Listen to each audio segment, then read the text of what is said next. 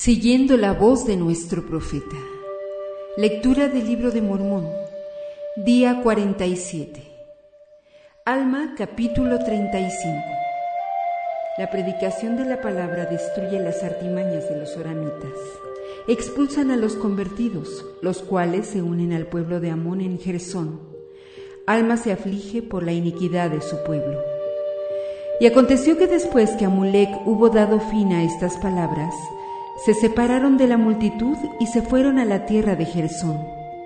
Sí, y el resto de los hermanos, después que hubieron predicado la palabra a los oramitas, llegaron también a la tierra de Gersón. Y sucedió que cuando los más influyentes de entre los oramitas se hubieron consultado concerniente a las palabras que les habían sido predicadas, se irritaron a causa de la palabra, porque destruía sus artimañas. Por tanto, no quisieron escuchar las palabras. Y enviaron y reunieron por toda esa tierra a todos los habitantes, y consultaron con ellos acerca de las palabras que se habían hablado.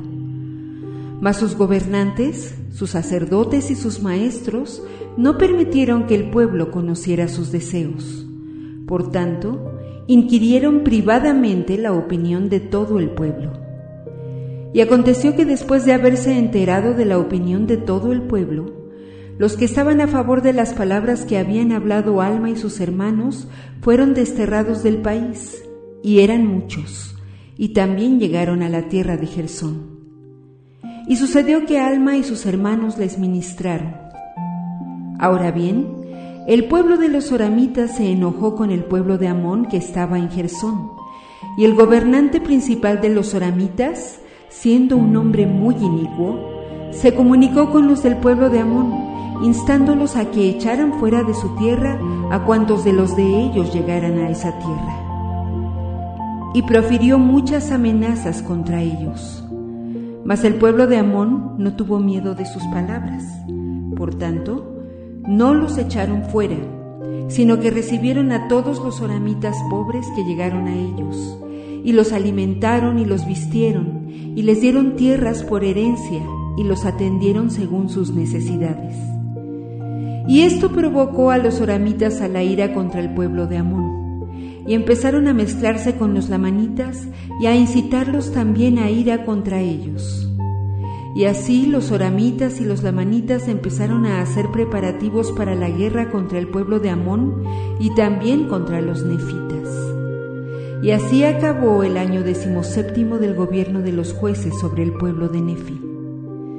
Y el pueblo de Amón partió de la tierra de Gersón y se fue a la tierra de Melec, y dio lugar en la tierra de Gersón a los ejércitos de los nefitas, a fin de que contendieran con los ejércitos de los lamanitas y los ejércitos de los oramitas.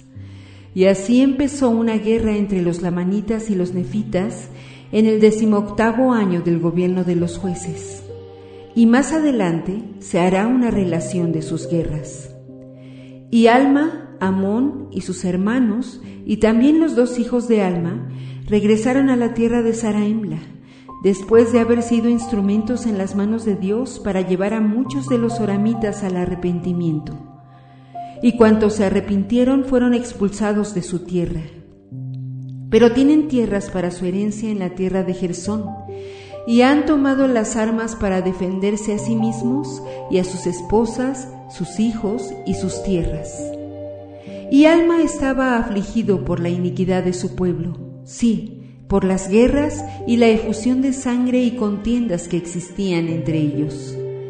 Y habiendo salido a declarar la palabra, o enviado para declarar la palabra a los habitantes de todas las ciudades, y viendo que el corazón del pueblo empezaba a endurecerse y a sentirse ofendido a causa de lo estricto de la palabra, su corazón se angustió en extremo.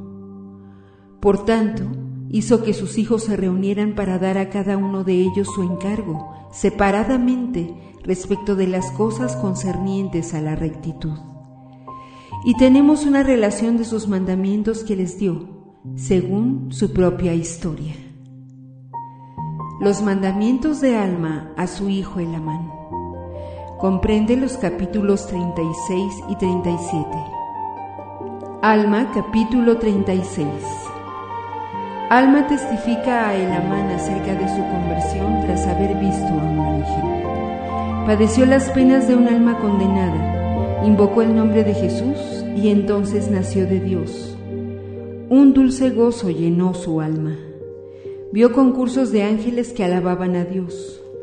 Muchos conversos han probado y visto como Él ha probado y visto. Hijo mío, da oído a mis palabras porque te juro que al grado que guardes los mandamientos de Dios, prosperarás en la tierra.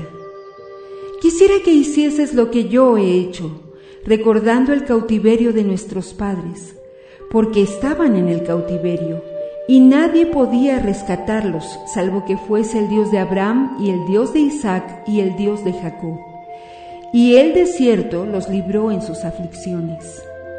Y ahora bien, Oh mi hijo el Amán, he aquí, estás en tu juventud y te suplico, por tanto, que escuches mis palabras y aprendas de mí, porque sé que quienes pongan su confianza en Dios serán sostenidos en sus tribulaciones y sus dificultades y aflicciones, y serán enaltecidos en el postrer día. Y no quisiera que pensaras que yo sé de mí mismo, no de lo temporal, sino de lo espiritual, no de la mente carnal, sino de Dios. Ahora bien, he aquí, te digo que si no hubiese nacido de Dios, no habría sabido estas cosas.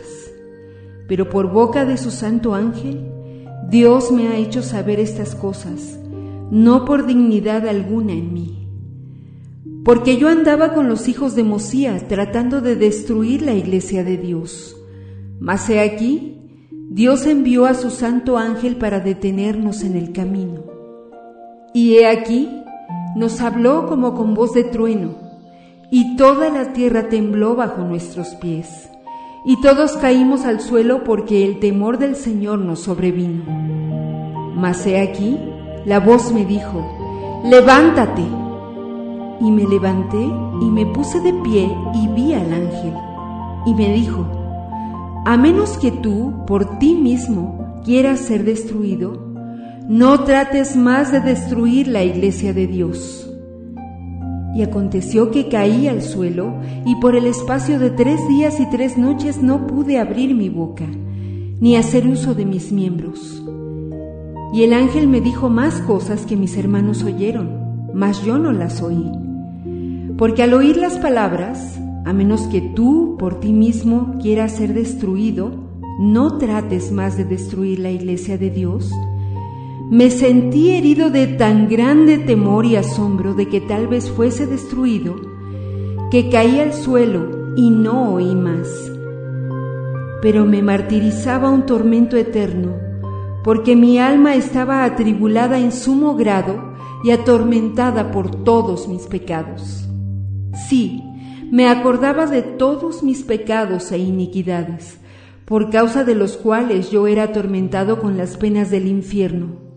Sí, veía que me había rebelado contra mi Dios y que no había guardado sus santos mandamientos. Sí, y había asesinado a muchos de sus hijos, o más bien, los había conducido a la destrucción. Sí, y por último, mis iniquidades habían sido tan grandes que el solo pensar en volver a la presencia de mi Dios atormentaba mi alma con indecible horror. Oh, si fuera desterrado, pensaba yo, y aniquilado en cuerpo y alma, a fin de no ser llevado para comparecer ante la presencia de mi Dios, para ser juzgado por mis obras. Y por tres días y tres noches me vi atormentado, sí, con las penas de un alma condenada. Y aconteció que mientras así me agobiaba este tormento, mientras me atribulaba el recuerdo de mis muchos pecados, he aquí, también me acordé de haber oído a mi Padre profetizar al pueblo concerniente a la venida de un Jesucristo, un Hijo de Dios, para expiar los pecados del mundo. Y al concentrarse mi mente en este pensamiento, clamé dentro de mi corazón, Oh Jesús, Hijo de Dios, ten misericordia de mí que estoy en la hiel de amargura y ceñido con las eternas cadenas de la muerte. Y he aquí que cuando pensé esto, ya no me pude acordar más de mis dolores. Sí, dejó de atormentarme el recuerdo de mis pecados. Y oh, qué gozo y qué luz tan maravillosa fue la que vi. Sí, mi alma se llenó de un gozo tan profundo como lo había sido mi dolor. Sí, hijo mío, te digo que no podía haber cosa tan intensa ni tan amarga como mis dolores. Sí, hijo mío, y también te digo que por otra parte no puede haber cosa tan intensa y dulce como lo fue mi gozo.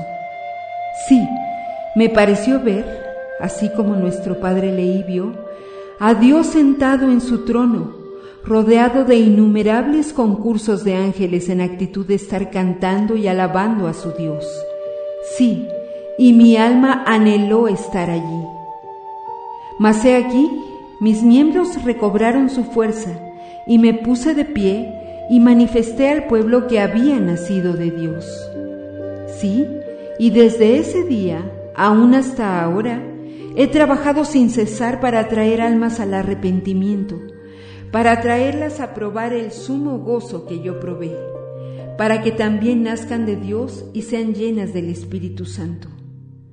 Sí, y he aquí, oh Hijo mío, el Señor me concede un gozo extremadamente grande en el fruto de mis obras, porque a causa de la palabra que Él me ha comunicado, he aquí, muchos han nacido de Dios y han probado como yo he probado, y han visto ojo a ojo como yo he visto. Por tanto, ellos saben acerca de estas cosas de que he hablado, como yo sé, y el conocimiento que tengo viene de Dios.